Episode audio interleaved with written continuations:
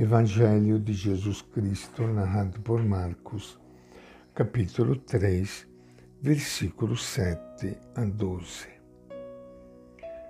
Naquele tempo, Jesus se retirou com seus discípulos para a beira do mar.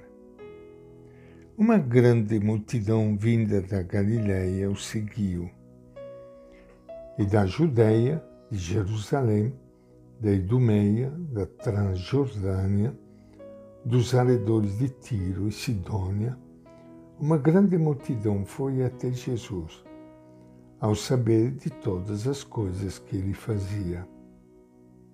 Então Jesus pediu a seus discípulos que deixasse uma barca preparada para ele, a fim de que a multidão não o comprimisse porque Jesus tinha curado muita gente. E todos os que tinham alguma doença se julgavam sobre ele para tocá-lo. Os espíritos impuros, quando viam Jesus, caíam a seus pés e gritavam: Tu és o Filho de Deus. E Jesus os repreendia severamente, para que não divulgassem quem ele era. Esta é a palavra do Evangelho de Marcos. E com grande alegria que iniciando hoje o nosso encontro com o Evangelho de Jesus, quero saudar a todos vocês, irmãos e irmãs queridas, que estão participando do nosso encontro com Ele, o nosso Mestre. Ele que vem para fazer o bem, para curar. É por isso que o povo dos pobres encontrava nele uma resposta aos seus anseios. O Evangelho fala de uma multidão que acompanhava Jesus. Multidão é o povo que gosta do que Jesus faz e diz, mas que no fundo ainda não se comprometeu com ele. Além da multidão, o Evangelho fala dos discípulos de Jesus. Discípulos são um grupo menor. São pessoas do povo, mas que assumiu seguir Jesus e participar das comunidades que surgiram depois da morte dele. São aqueles que assumem, junto com Jesus, a missão dele. Além disso, o Evangelho fala dos doze. Doze é o pequeno grupo dos escolhidos por Jesus para serem os companheiros mais chegados a ele. São os doze apóstolos. O número doze é importante porque lembra as doze tribos que juntas formavam o povo de Deus no Antigo Testamento. Escolhendo doze, Jesus quer mostrar que está começando o novo tempo e o novo povo de Deus, mas que tem suas raízes na caminhada do Antigo Testamento.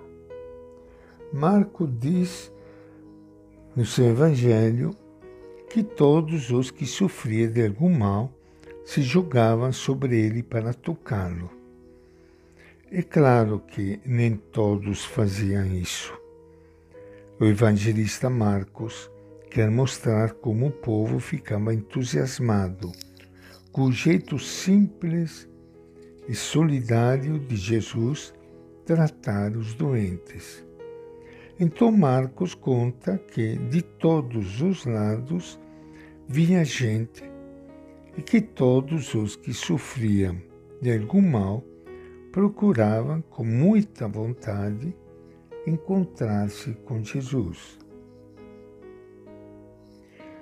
Jesus tratava o povo simples e sofrido de um modo novo, diferente do que era costume, Com seu jeito de ser, ele era a presença do reino de Deus no meio do povo. Com isso, a multidão procurava Jesus com muita esperança. Muitos se tornaram discípulos, isto é, se comprometeram mais com ele. E Jesus organizou também um grupo especial, os doze, que assumiram bem de perto a missão junto com ele. Isso é uma luz para a organização de nossas comunidades de hoje. Nós temos sempre a tentação de exigir de todos um tipo de participação que nós achamos que é a única forma de ser cristão. Jesus nos ensina que há vários jeitos de sermos tocados pela sua mensagem. E por isso não podemos exigir de todos a mesma resposta. Ele nunca se perturbou pelo fato de muita gente procurá-lo apenas para resolver necessidades imediatas. Ele acolhia essa gente, sem se queixar a todo momento. Acreditou que o importante era atender bem a multidão e preparar bem grupos menores, como os discípulos e os doze, para continuar a ser, no meio do povo, semente da bondade de Deus para os pobres. Até os seus adversários apresentado por Marcos como os espíritos impuros, até os seus adversários o reconheciam como filho de Deus.